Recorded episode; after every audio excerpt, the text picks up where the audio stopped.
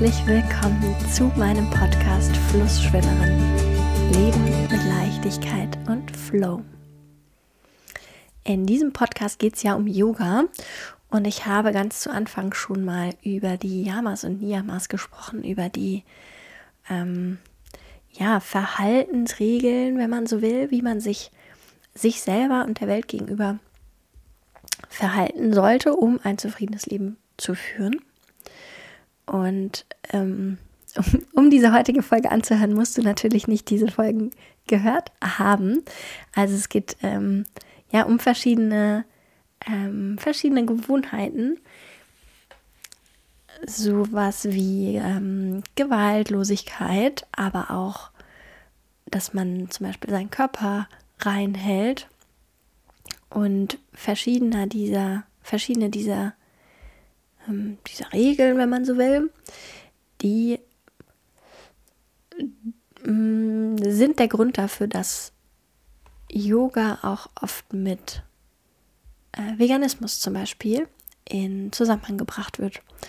Weil wenn man sich vegan ernährt oder wenn man vegan lebt, dann ähm, folgt man natürlich vieler dieser Regeln, zum Beispiel die, die ich gerade gesagt habe, also dass man ähm, ja, dass man nicht dazu beiträgt, dass Gewalt ähm, entsteht durch die Dinge, die man konsumiert.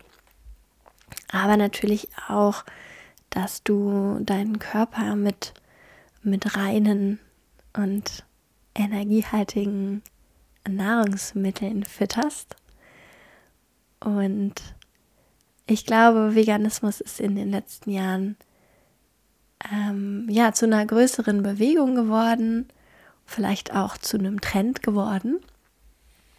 Aber, ähm, oder was heißt aber? Und ähm, für mich ist es auch irgendwie ein, ein, ganz, ein ganz wichtiger Teil meines Lebens, dass ich mich überwiegend vegan ernähre und deshalb möchte ich dich in der heutigen Folge gerne so ein bisschen mitnehmen, ähm, wie es dazu gekommen ist, dass ich überwiegend vegan lebe und was das äh, vielleicht auch so für Veränderungen meinem Alltag mit sich gebracht hat.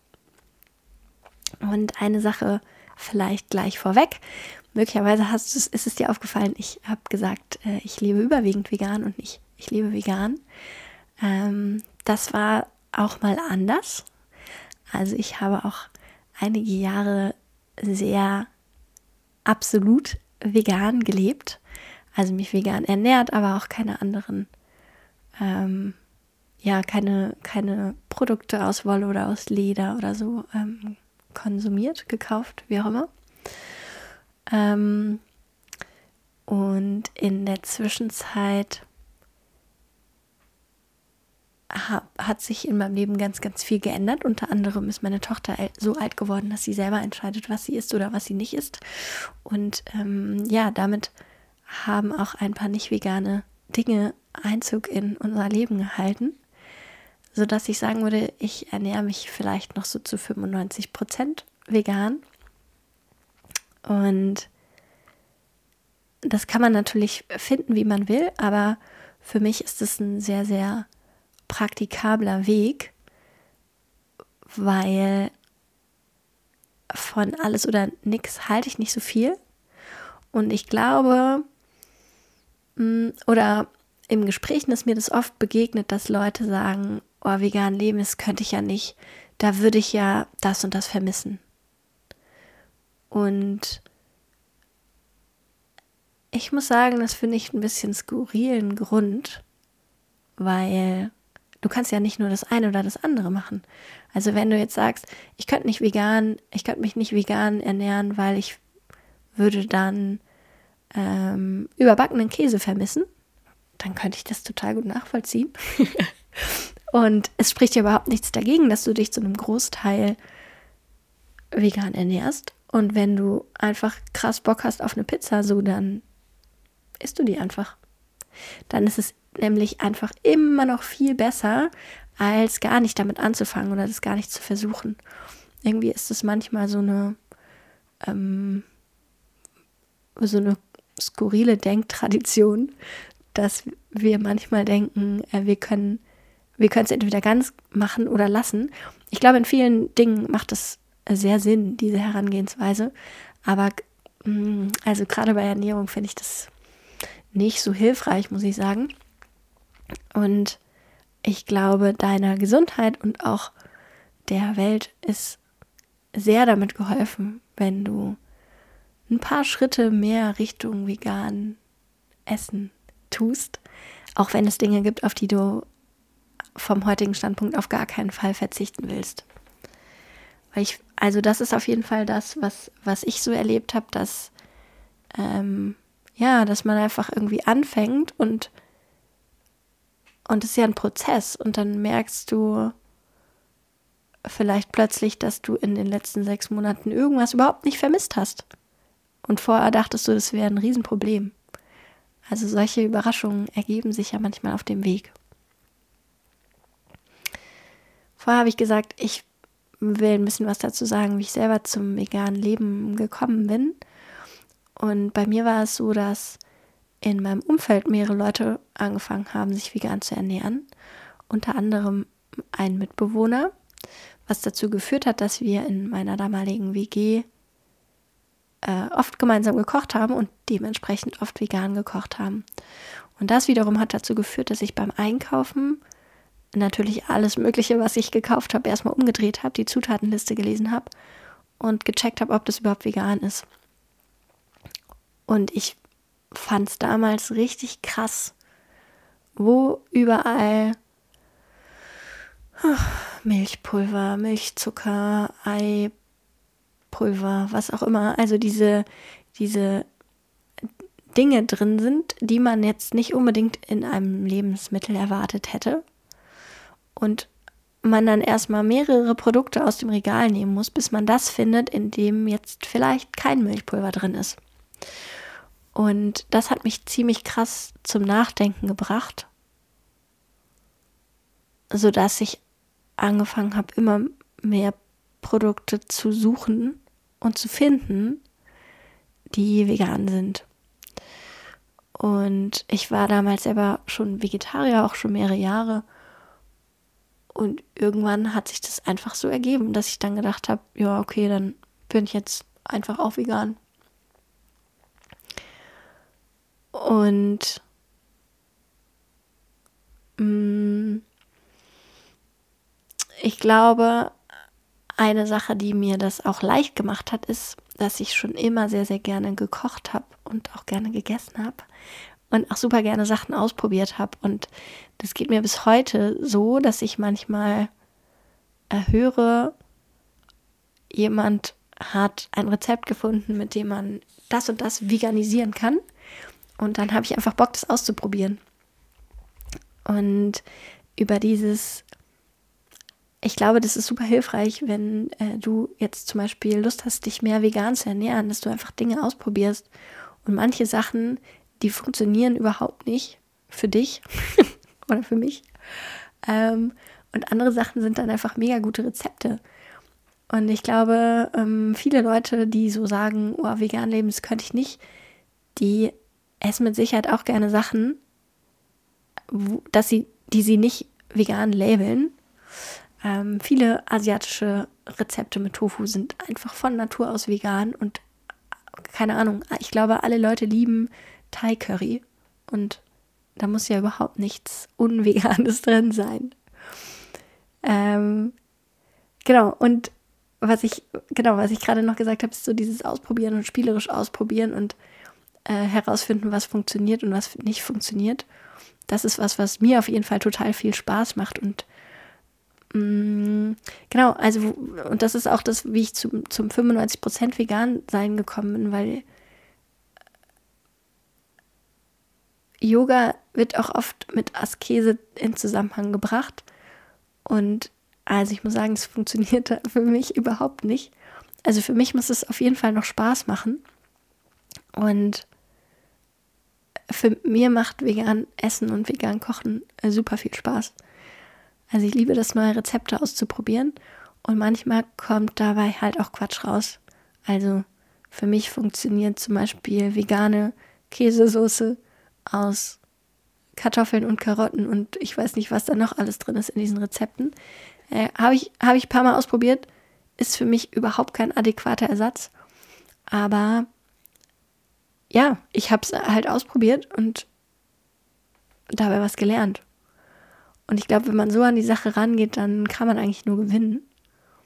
Und äh, entweder neue Lieblingsrezepte finden oder naja, halt rausgefunden haben, was, was, was einem nicht so taugt. Eine zweite Sache, die ich gelernt habe beim veganen Leben, ist ähm, Vorbereitung ist alles. Inzwischen gibt es wesentlich mehr vegane Produkte im Supermarkt und auch mehr Orte, an denen Leute nicht komisch gucken, wenn man nach veganen Alternativen schaut. Aber so vor 10, 15 Jahren, da war das echt ganz schön rar. Und da habe ich oft, ähm, wenn ich, wenn ich wusste, ich bin den ganzen Tag unterwegs, hatte ich halt irgendwie ein Glas Aufstrich dabei und habe dann doch irgendwo an der Bäckerei mal ein Brötchen oder eine Brezel oder so gekriegt. Und ich glaube, das ist inzwischen ein bisschen leichter, aber nichtsdestotrotz habe ich mir in der Zeit angewöhnt, dass ich einfach ähm, ja mir vorher Gedanken mache, was ich eigentlich essen will. Und wenn, wenn man das, wenn man das noch nicht macht, dann kommt einem das, glaube ich, im ersten Moment oh, irgendwie anstrengend und kompliziert vor, dass man das dann so vorplant. Aber keine Ahnung, wenn man das, also mir kommt es, mir ist es überhaupt nicht mehr anstrengend und ich, ähm, ja, wie soll ich sagen? Also ich, ich habe, ich nehme mir ganz oft auch zur Arbeit was mit zum Mittagessen und ich freue mich dann immer total drauf. Und ähm, genau, wenn ich, wenn ich das nicht mitnehmen würde, dann gäbe es wäre es aus meiner Sicht viel langweiliger, weil so im Umkreis meines Büros gibt es halt dann doch so die drei, vier, fünf Dinge, die man dann da standardmäßig kurzfristig erwerben kann. Und das wäre mir viel zu langweilig. Und wenn ich mir selber was vorbereite, dann ja, habe ich gefühlt so alle Auswahl der Welt. Und das macht Spaß und es ist auch voll gesund. Ist wahrscheinlich auch eine Ecke günstiger. Ähm, ja, aber genau, also ich glaube, gerade in der Anfangszeit ist es, ist es aufwendiger, sich Gedanken zu machen, was will ich denn vegan kochen, was kann ich denn irgendwie gut mitnehmen, was kann ich vielleicht auch gut kalt essen, wie auch immer, wenn du vielleicht mittags keine Möglichkeit hast, dein Essen aufzuwärmen. Aber ja, also ich muss sagen, ich ich lieb's inzwischen. Und ja, finde, also es ist, ähm, ist auf jeden Fall die geilere Alternative zu täglich in der Mittagspause ein Käsebrötchen vom Bäcker um die Ecke.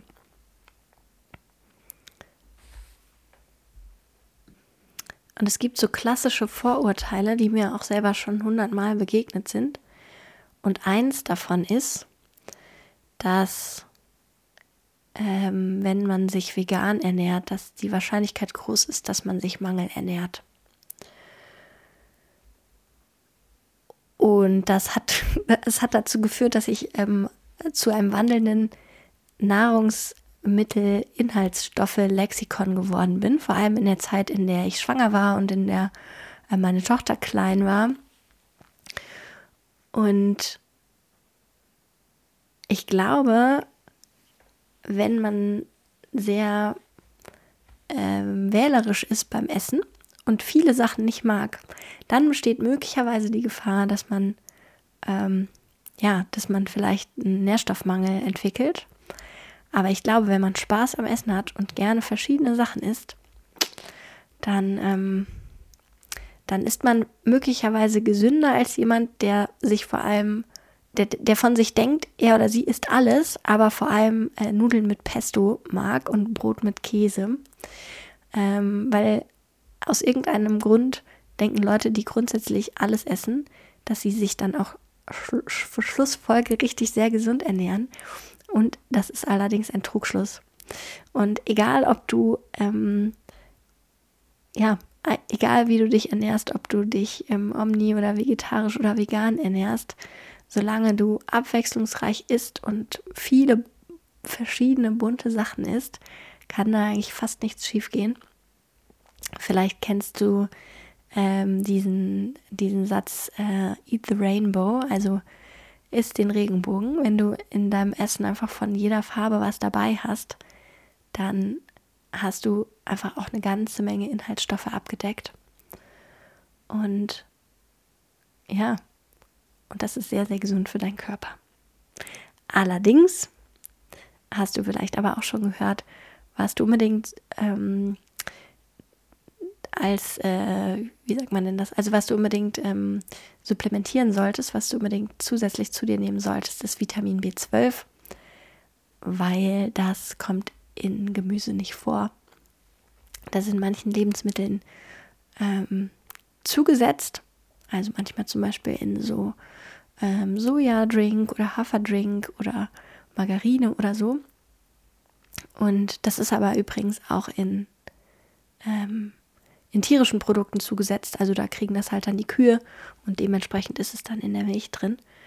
Ähm, genau, und wenn du diesen Umweg über, über Kühe oder andere Tiere nicht gehst, dann musst du selber die Vitamin B12 Tropfen oder Tabletten oder Zahnpasta ähm, nehmen. Ähm, das ist ganz, ganz, ganz äh, wichtig.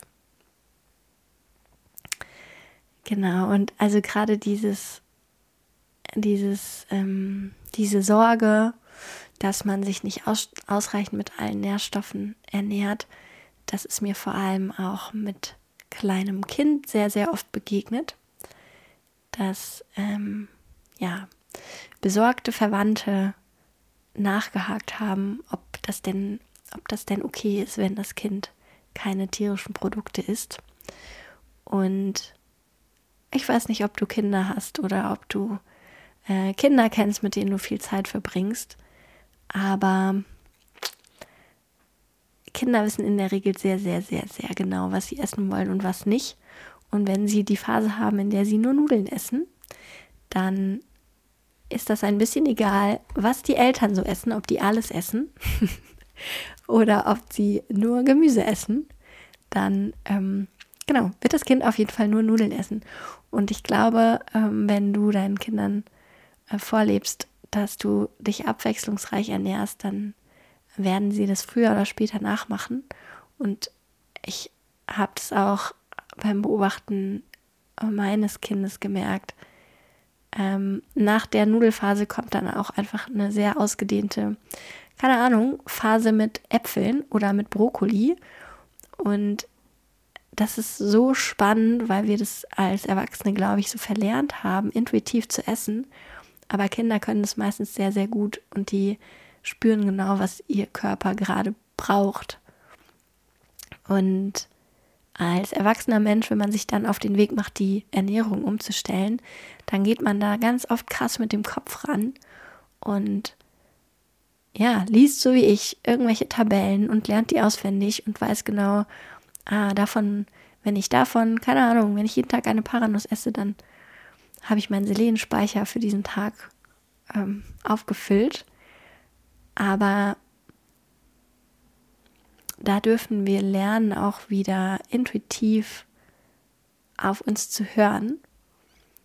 Und manchmal, wenn man damit beginnt, intuitiv zu essen, dann sagt der Körper vielleicht, ich will äh, Schokopudding oder ich, ich will Kaffee, ich brauche das. und das, ähm, ja, also da ist unser, unser Körper manchmal so ein bisschen verwirrt und verwechselt. Ich, ich will und ich brauche. Ähm, aber mit der Zeit, wenn man sich darauf einlässt, dann lernt, man das auch wieder und spürt, ich brauche gerade was Frisches, ich habe Bock auf Salat oder ich brauche gerade was Wärmendes, dann esse ich vielleicht eine einen Linseneintopf oder so.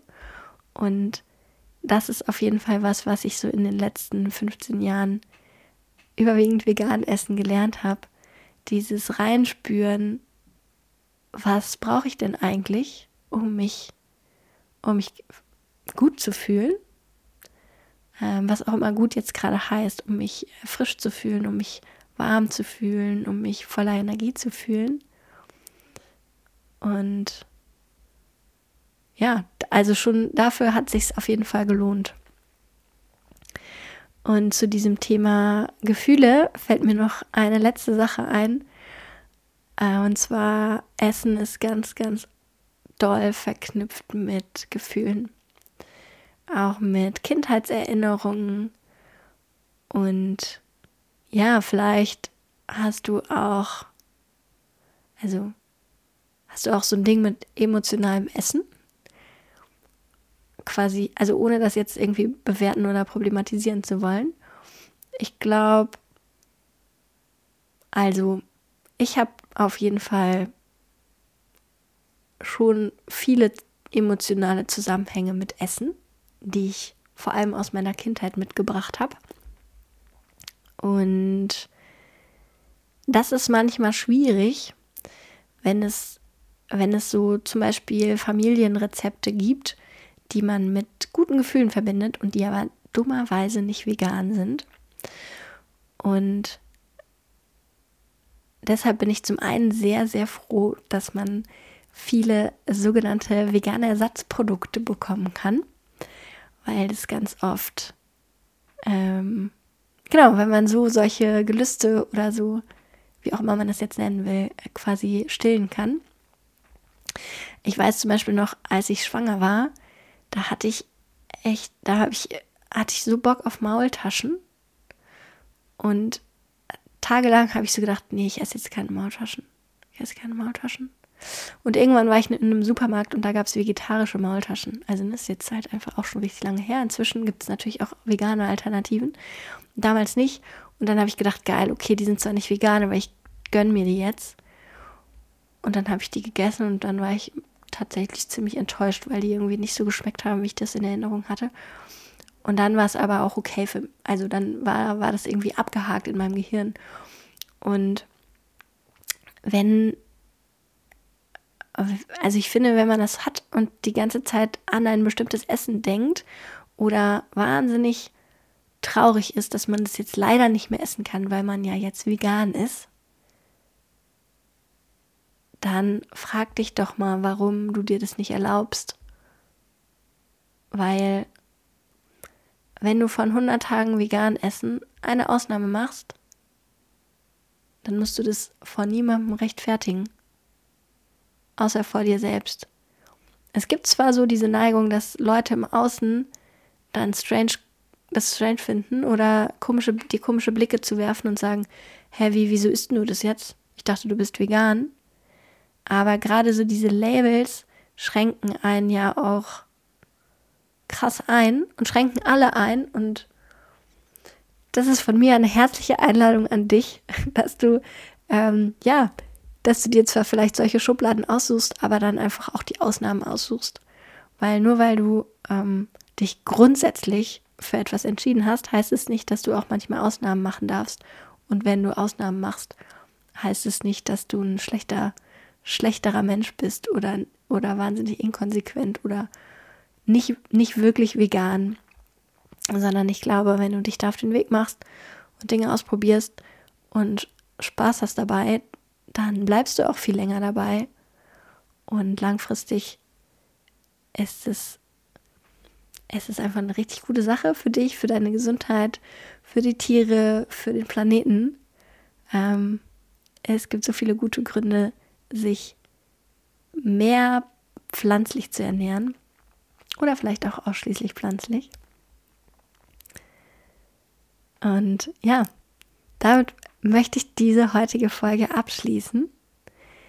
Ich hoffe, es war für dich unterhaltsam und du hast vielleicht auch den einen oder anderen Impuls oder die gute Idee mitgenommen.